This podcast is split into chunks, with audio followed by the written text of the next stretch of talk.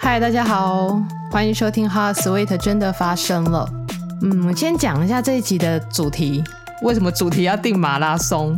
因为我昨天晚上的时候，我看了五月天的《拥抱》的那个 MV，就是比较近几年出的那个新的 MV。然后那个 MV 的场景就是很多人在跑马拉松，我就觉得完全可以套用在今天讲的这个主题上面。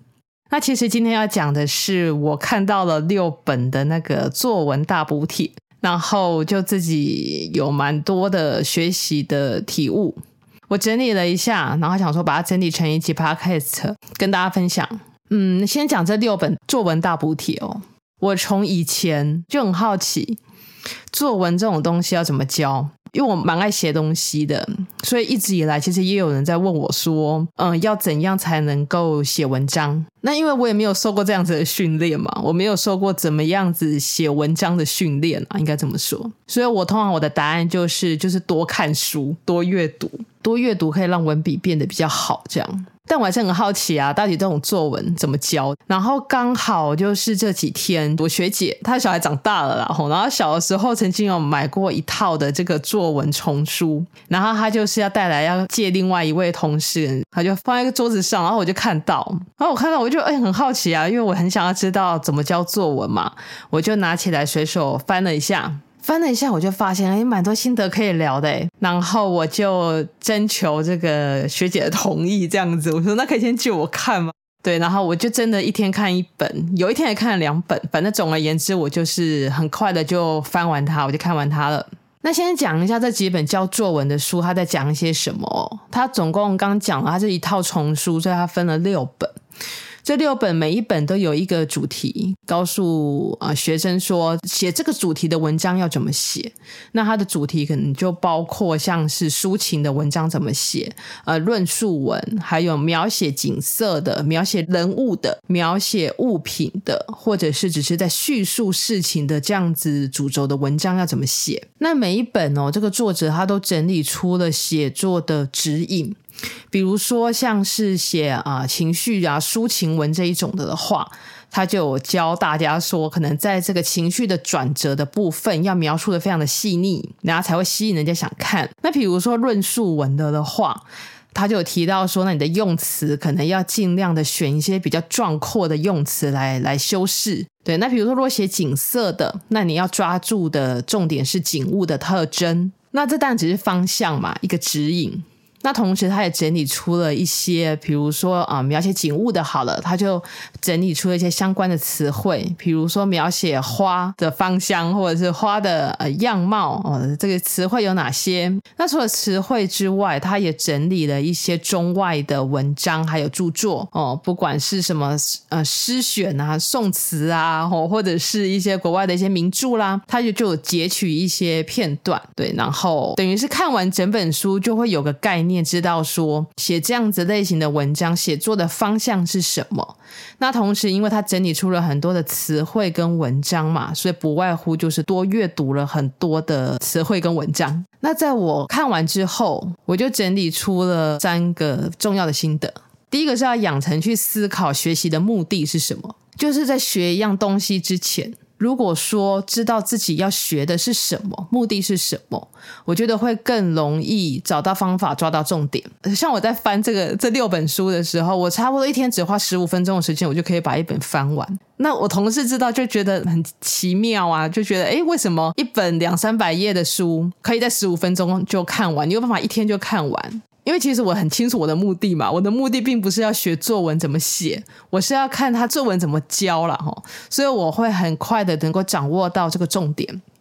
就是我只要是看他的架构，我只要知道他是怎么教作文的就好了。所以一旦知道说自己的学习目的是什么的时候，会比较容易抓到重点。但我想，就是学习的目的应该不会一直都相同，即使你学的是同一个事情，就是学习的目的可能会是随时间或者是随一些经验而转换的。但是可以去养成一个，就是在学习一件新的事物的时候，先去思考说，那我现阶段我的学习目的是什么，就会比较快的能够抓到重点。那第二个的心得呢，就是我觉得每个人都需要去找到并且拓展自己喜欢的学习的领域，因为就是人通常会在自己喜欢的事情上面才会越来越强大。就比如说很多书在那里的话，可能教作文的书我会去看，音乐的书我会想去翻翻看。但是如果今天是一本食谱放在那里的的话，我一定不会去碰它。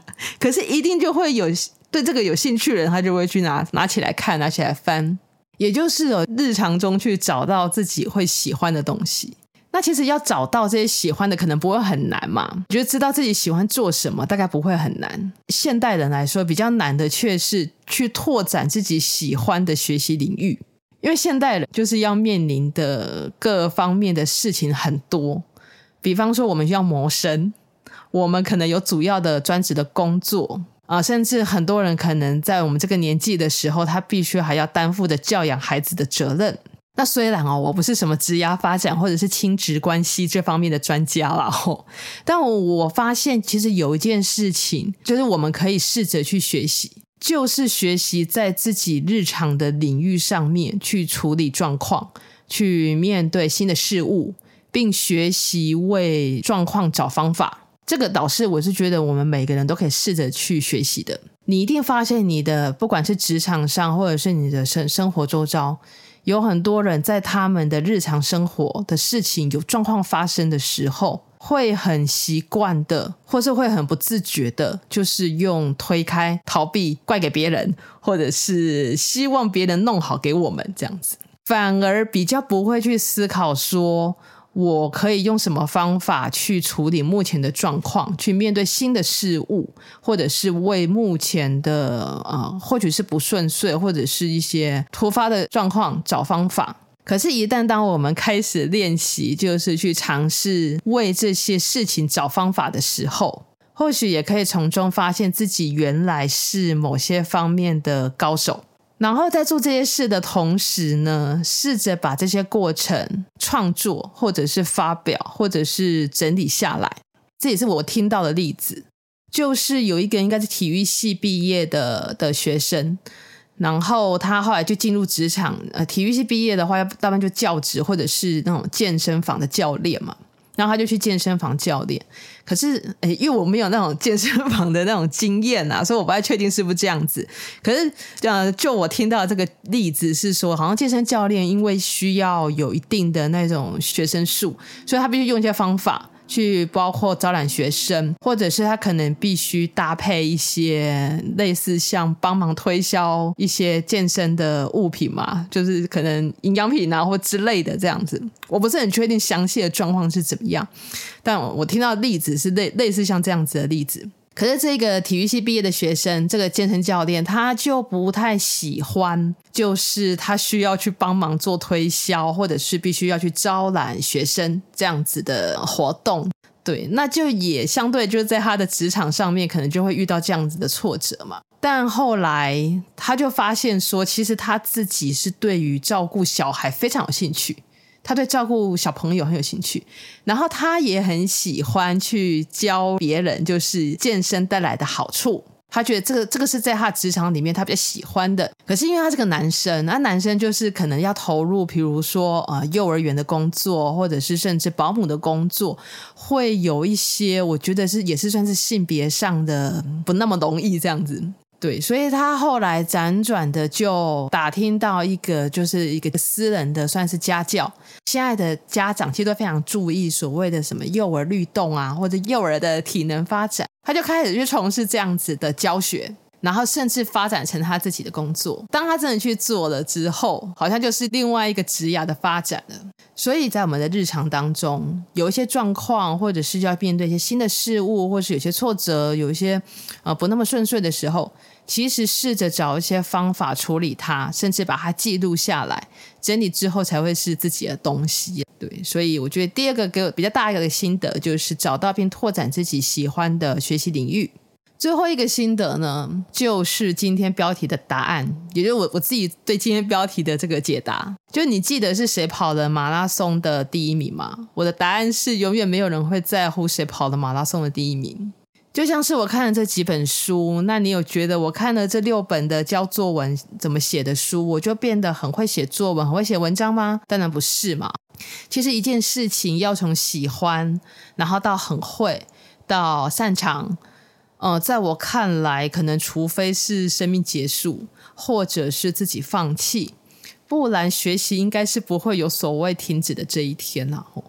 所以我在想，更重要的或许是我们可以确定自己在自己选择的跑道上，但这个跑道更接近是一场马拉松，就没有人会去在乎说到底谁跑了马拉松的第一名，但我们要在意的却是自己有没有完成这个马拉松的里程。最后稍微整理一下，这几天看了六本教作文怎么写的书，那我在学习这件事情上面整理出了三个心得。第一个心得是，当我们学一样东西的时候，我们要去试着思考学习的目的是什么，知道自己要学什么，会更容易找到方法，抓到重点。那第二个呢，就是在日常发现自己所喜欢的，比如说我平常都看一些什么，平常都做些什么，自己喜欢的才会更容易去生根。对，那如果真的不那么容易发现自己喜欢的是什么的的话，那不妨就是在。自己熟悉的日常的工作里，或是日常的状态里面，